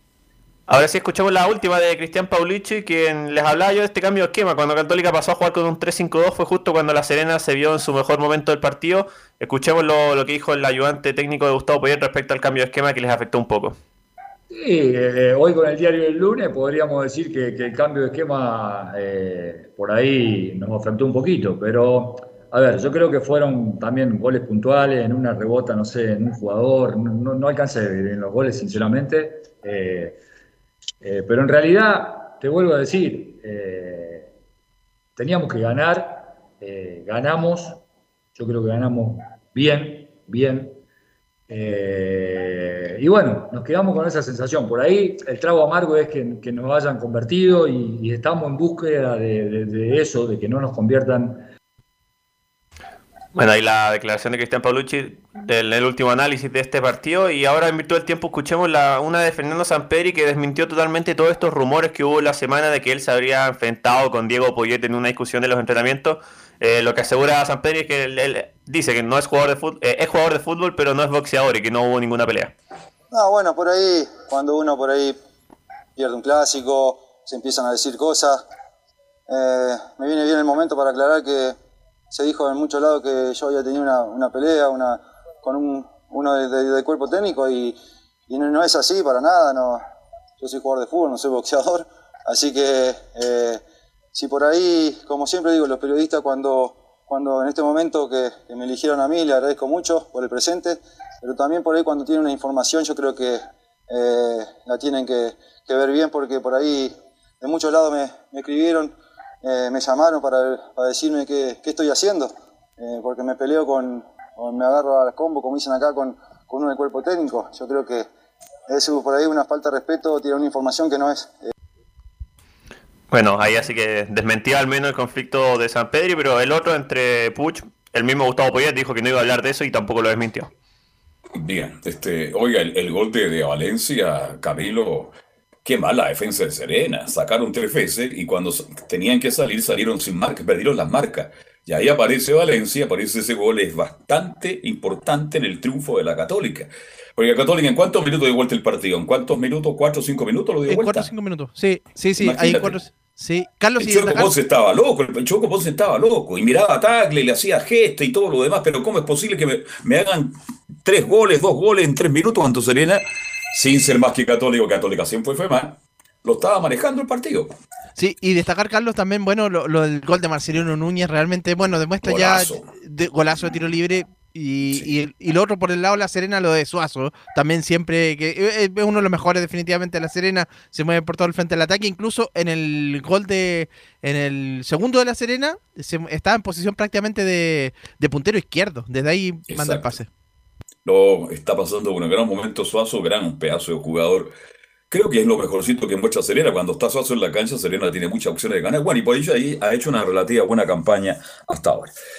Bien, volvemos con Luis Felipe Castañeda, algo más de la UC. Sí, lo último, eh, bueno, ya lo dijimos, Fernando Samperi no podrá estar frente a Huachipato este día domingo y la información que acaba de salir es que el cuadro de Huachipato cuando reciba la Católica a las 7 de la tarde en el CAP de Talcahuano podrá recibir 2.500 hinchas en este partido. Le va a sobrar porque siempre juega con 1500, 1400. ¿ah? Va a tener que buscar. Ok. Bien. Gracias. ¿Algo más, Luis Felipe?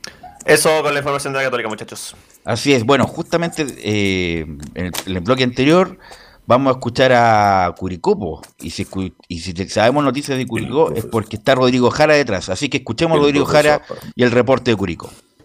Una derrota con un gusto extraño, podríamos denominar la de Curicó Unido frente al cuadro de Colo Colo ayer en el Estadio Monumental.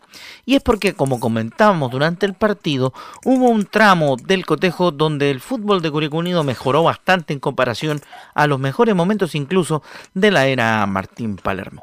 Fue de eso que tuvimos la oportunidad de preguntarle en la conferencia de prensa que también escuchamos en vivo a través de Estadio Portales a Damián Muñoz, quien nos respondió lo siguiente cuando le comentamos eh, sobre un análisis del partido jugado ante el cacique. Eh, bueno, un poco similar a lo que estaba hablando tú, porque mm, nosotros vimos lo mismo. eh, el primer tiempo eh, nos costó, gener- primero nos costó tener la posesión del balón, que era una de las cosas también que, que queríamos seguir mejorando, que cada vez que tuviéramos la opción de a lo mejor de contraatacar hacerlo, pero también que no iba a ser eh, siempre y, y- y también íbamos a- a visualizar bien el momento.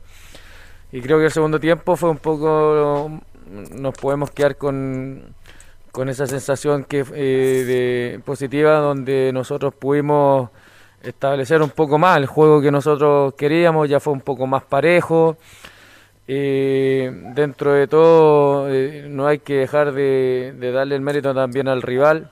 Creo que independientemente que nosotros planificamos la semana no para venir a hacer un papel digno acá, sino pa- que para venir a ganar, pero bueno, a veces las cosas resultan como en alguna otra oportunidad y a veces pasan este tipo de cosas también, porque el rival también eh, te propone algo, eh, como te dije anteriormente, en los momentos ellos también hicieron un muy buen partido, aprovecharon las situaciones que tuvieron y fueron eh, determinantes y creo que también nosotros por ahí si hubiésemos tenido una o dos que donde hubiésemos podido quedar en en, eh, en desventaja pero más cercano podríamos haber entrado a lo mejor en, en el partido.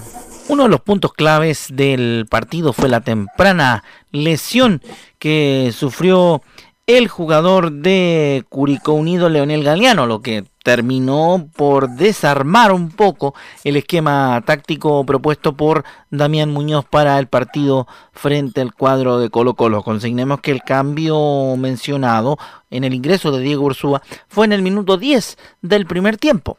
Por lo mismo le consultamos también y le consultaron algunos colegas a Damián Muñoz sobre la situación y lo que generó esa lesión en, el, en la estructura del equipo de ahí en adelante. Son cosas que uno no, no, no tiene dentro de lo, de lo que por ahí planifica y obviamente nos, nos obligó a cambiar eh, la estructura. Tuvimos que enviar a, a Franco eh, rápidamente a la, a la línea eh, defensiva y bueno, después no, nos costó eh, más que nada eh, neutralizar, neutralizar lo que, lo que eran los movimientos y, el ataque de, de Colo Colo y bueno, el, el primer tiempo creo que, nos costó mucho en, en descifrar eso y, y después ya con, el, con, el, con la ventaja y el gol a favor eh, a ellos también les le fue fluyendo mucho más, más simple. Cerramos con la voz de la experiencia en Curicó Unido. Vamos a escuchar a Pepe Rojas también, quien hace su propio análisis de lo que fue el partido ante el cuadro de Colo Colo ayer en el Estadio Monumental. Habla José Rojas en Estadio Portales. El primer tiempo nos costó tácticamente más que nada, porque ellos siempre encontraban a hombres muy libres y, eso eh, eh, nos hizo ver mal. Eh, creo que se corrigió en el segundo tiempo. Eh, en el segundo tiempo pudimos mejorarlo, eh, crearnos más ocasiones, pero bueno, lamentablemente eh, nos vamos con, con las manos vacías.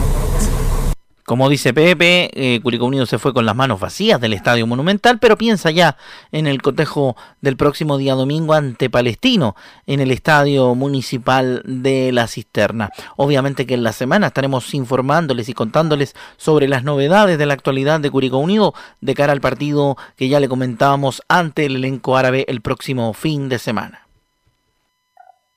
Ahí estaba Rodrigo Jara y lo que hizo ayer Curicó contra Colo Colo.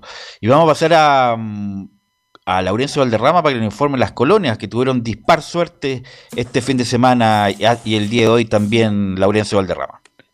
Justamente, Velo, eh, de Carlos Alberto, renovamos el saludo, por supuesto, y Hola, ¿qué claro, tal? fue un, fue un dis- gusto saludarlo, fue un fin de semana de dulce y agrado. Fue un, claro, fue, muchas gracias, fue un fin de semana de, dulce y agrado, como bien decía Bel, Belus Bravo recién, Unión Española venció 3 a 2 al cuadro de Ñublense en el Santa Laura, de, eh, luego eh, Audas Italiano el domingo venció 1-0 a Deporte Antofagasta como visita, ambos partidos, ojo, transmisión de Estadio Portales con los relatos de César Hernán Bustos y de Juan Pedro Hidalgo respectivamente.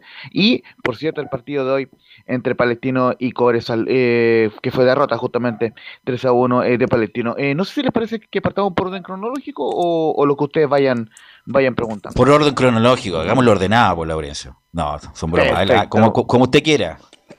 Muy No, mire, eh, vamos, vamos un poco por el orden cronológico como está establecido, porque justamente si bien la noticia fue hoy el, el partido de Palestino y, y la polémica del, del, del VAR, curiosamente ahora porque no hubo VAR, hubo polémica, pero bueno, vamos, eh, primero con la Unión Española, que justamente como les decíamos, fue transmisión de Estadio Portal, un partido muy entretenido, victoria 3 a 2 del cuadro hispano, que se rehabilitó, recordemos que venía de perder en el Clásico de Colonia agónicamente ante Palestino, eh, Ma- Maxi eh, Torrealba eh, marcó un gol ante una salida bastante apresurada del Mono Sánchez a los 12 minutos.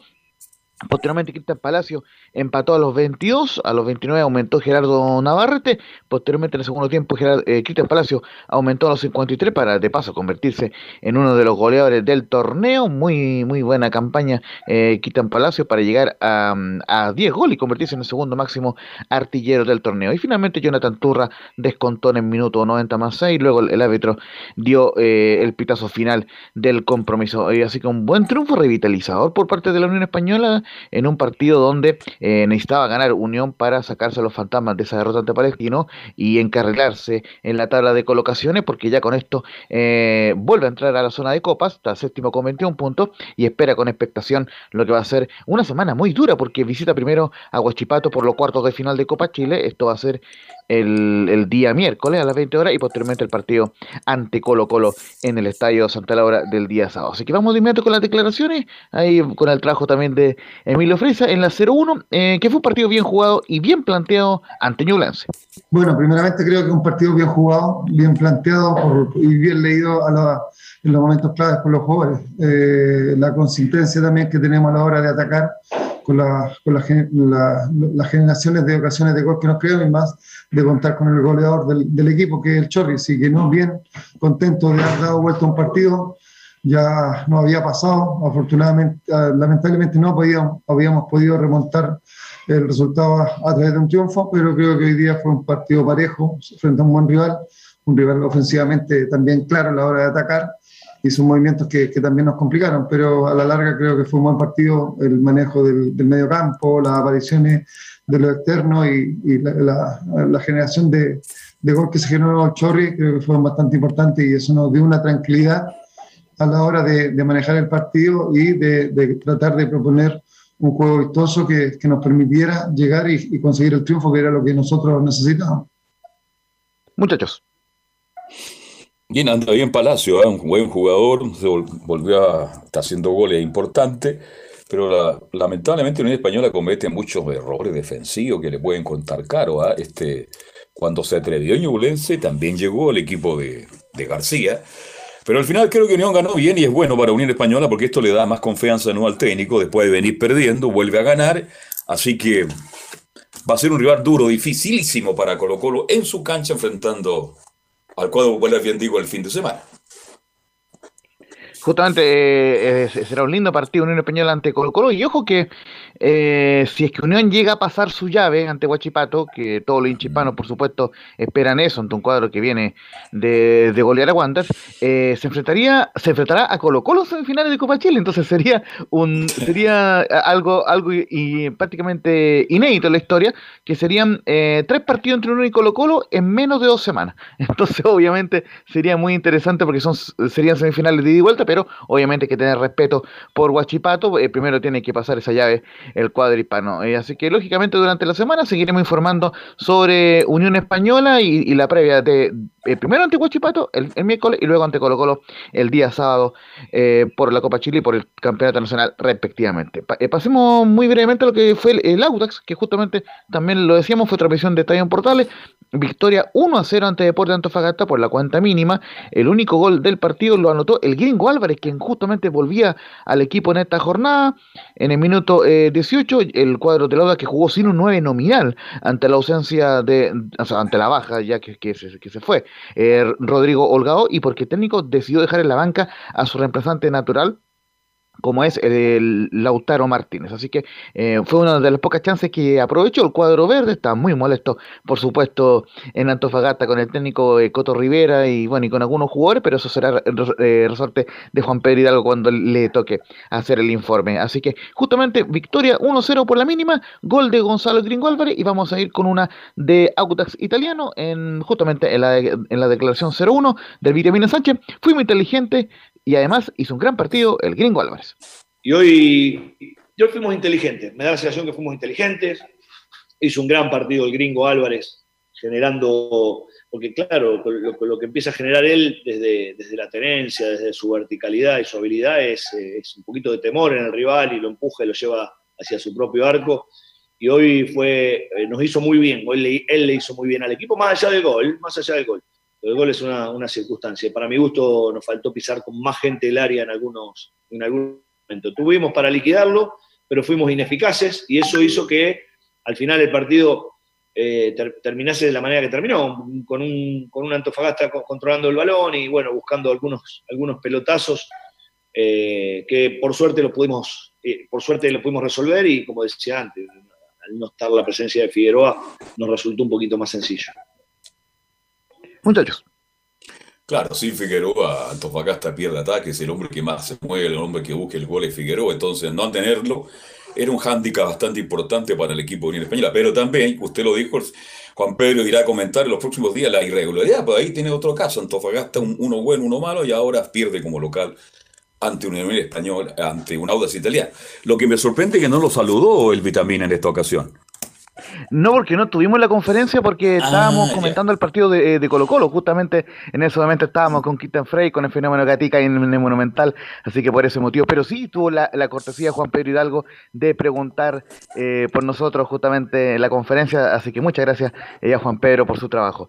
Y eh, solamente cerrar con el Auda, o sea, el, el, el, capítulo del Auda, porque vamos con Palestino.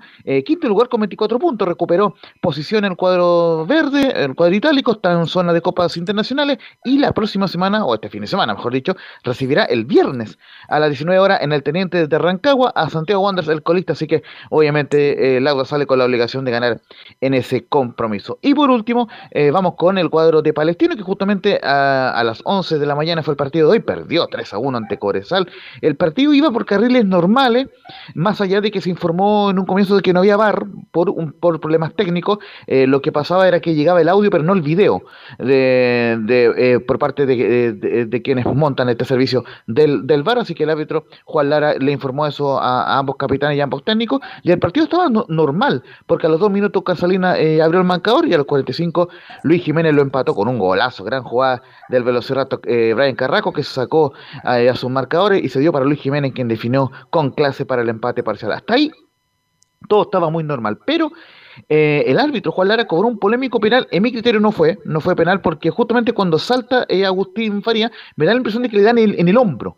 Entonces, en ese sentido, no era penal, el árbitro interpretó que era mano, y como no había barco, cobró de inmediato, eh, reclamaron a los jugadores de Palestino, pero finalmente se cobró la pena máxima. Y el gol lo anotó Matías Donoso, pero no fue de penal, porque lo contuvo el portero Toseli, pero en la existencia en el rebote, eh, Matías Donoso, el ex hombre de Deporte de Iquique, eh, marcó el 2 a 1 parcial y finalmente de contragolpe Christopher Mesías anotó el 3 a 1 final para Cobresal, así que dura derrota para Palestino que pensaba encarrilar nuevamente victorias, pero no pudo emular y hacer lo mismo. Así que antes de la bajada, vamos de inmediato con las declaraciones del, del Coto Sierra, quien dice, vamos a escuchar ambas del Coto Sierra. La primera dice, siempre es complicado venir al Salvador, pero jugamos un partido parejo hasta el penal. en general siempre es complicado venir acá al, acá al Salvador y creo que dentro de eso jugamos un partido hasta el penal que era bastante parejo, por decirlo de alguna forma. Eh, donde costó mucho para ambos equipos, yo creo, generar situaciones de gol porque la cancha está muy mala, muy dispareja, la pelota da botes para cualquier lado. Y, en ese aspecto creo que lo habíamos, lo habíamos empatado de buena forma, ¿no es cierto?, en el, en el primer tiempo y luego el penal obviamente cambia todo. El penal, eh, sin, sin, ninguna duda, cambia el partido y bueno, tuvimos la pelota, pero sin, sin generar, creo yo, tantas situaciones claras de gol. Y si bien con todos los riesgos que asumimos, salvo el gol que ya en el minuto 96 prácticamente eh, Cobresal tampoco no, no, generó ninguna, ninguna situación de gol a la contra. Eh, nada, es duro porque en definitiva pensábamos que este era un partido que nos podía meter en la parte eh, alta o intermedia de la tabla para aspirar a cosas mejores. Pero bueno, hay que, hay que pensar en lo que viene y yo creo que el penal cambia todo. Y vamos de inmediato con la segunda. Eh, muchachos, en la 02, cuando dice que para cobrar un penal, el árbitro debe tener la seguridad que es un penal claro. Ah, la explicación que te puedan dar no sirve de mucho. Lo que sí sirve es que yo para cobrar un penal en estas circunstancias sin tener el VAR, eh, tengo que tener la seguridad de que es penal, de que es un penal claro. A mí no, ni siquiera me queda claro dónde le pega la pelota a Agustín. Saltan tres jugadores, dos de Cobresal con uno nuestro. Lo más normal en, en esas situaciones es que el árbitro cobre falta de los dos jugadores eh, de Cobresal eh, y termina cobrando un penal que, no sé, tenéis que estar muy seguros, sobre todo no teniendo la herramienta del VAR. No, no quiero creer que en definitiva eh, los árbitros necesiten tanto para no equivocarse del VAR. No, no, no, no creo que, yo creo que ellos tienen una preparación, pero bueno, en definitiva no hay nada que hacer. La explicación que te puedan dar no sirve de mucho porque en definitiva eh, te cobraron el penal y, y nada, ya perdimos. Muchachos. Así es, porque Palestino viendo la tabla, y después vamos a dar la tabla, queda en el duodécimo lugar con 17 puntos. O sea, lejos del pelotón de arriba. O sea, no tan lejos, pero lejos del pelotón de arriba, donde está la Calera, Colo Colo, Católica, la U, Audax, Everton, Unión y Deportes La Serena. La Serena cerrando con 20 puntos, así que era una buena posibilidad para quedar en la parte intermedia, como dice el Coto Sierra. Sí, porque a 11 puntos de líder y a 10 de Colo Colo. Exactamente. Sí, sí. Y uno que lo veía al principio del campeonato, pero ha perdido bastantes puntos y así que o sea, está, está, más cerca de la promoción. Pues la, mira, la promoción la está jugando Guachipato ahora con 13 puntos y Palestino tiene 17, o sea, hasta 4 puntos en la promoción. O sea, está más cerca de los de abajo que los de arriba. Y por cierto está cuatro puntos debajo de la zona de Copa, que es justamente la Sierra Unión Española con 21 puntos. Eh, para ir cerrando muchachos, justamente de, de, mi parte a las 2 de la tarde del día domingo será el partido entre Palestino y Curicunío, lo, lo mencionaba el profe Jara en su informe, en el Estadio Municipal de La Cisterna, y ojo con Cobresal, que ese mismo día visitará a la Universidad de Chile en el Teniente de Rancagua, eh, así que interesantes partidos tanto para Palestino y Cobresal muchachos. Esto, esto fue el cierre de la, de la décima quinta fecha del Campeonato Nacional con la derrota de Palestino ante Cobresal, muchachos. Ok, gracias Lorenzo, muy amable. Mañana la seguimos. ¿eh? Un, un, gusto, buenas tardes. Es la seguimos, no seguimos, porque me tiene podrido. Seguimos, bueno. Eh, la seguimos. claro, seguimos y será hermoso. Eh, bueno, eh, lo de Wander, ¿verdad? mañana lo podemos ampliar, pero es la peor campaña de la historia del fútbol chileno de un equipo en primera división. Un punto, un miserable punto, 14 partidos jugados, un empatado, 22 goles en contra. Hace mucho tiempo que no recuerdo una campaña tan mala como la de Wander. Y lo peor es que no veo por dónde incluso pueda ser competitivo, porque Wander como que entra y a los 10 minutos se rinde, algo que hace tiempo que no, no veía. ¿Algo más muchachos para terminar? No, sobre Wander el partido, Wander no tiene plantel. Y, lo, y los juveniles que tiene no están capacitados para jugar hoy día en primera división. Esa es la realidad. Wander no tiene plantel, no le alcanza para más. Si llega Rodríguez, si llega Parragué, Valencia, como se anunció el fin de semana, a lo mejor ahí tiene alguna alternativa. Ronnie Fernández. Pero por ahora. Ronnie ¿ah? Fernández va a jugar, Ronnie Fernández está Claro, confirmado. Está confirmado, pero si no logra eso, definitivamente Wander, aunque venga Muriño, va a salvar al cuadro de Santiago Wander lamentablemente. Camilo. Sí, en el fútbol internacional jugó Arturo Sí. Vidal con, con, por- con el Inter un partido amistoso con el Parma. Así que ganó el Inter. Por lo menos ya van sumando minutos los chilenos. Ok, gracias muchachos, gracias Emilio por la puesta en el aire el día de hoy y nos encontramos mañana en otra edición de Estadio en Portales.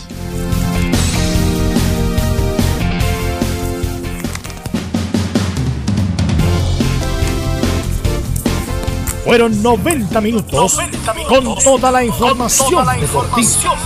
Vivimos el deporte con la pasión de los que saben. Estadio en Portales fue una presentación de Almada Comercial y Compañía Limitada. Expertos en termolaminados decorativos de alta presión.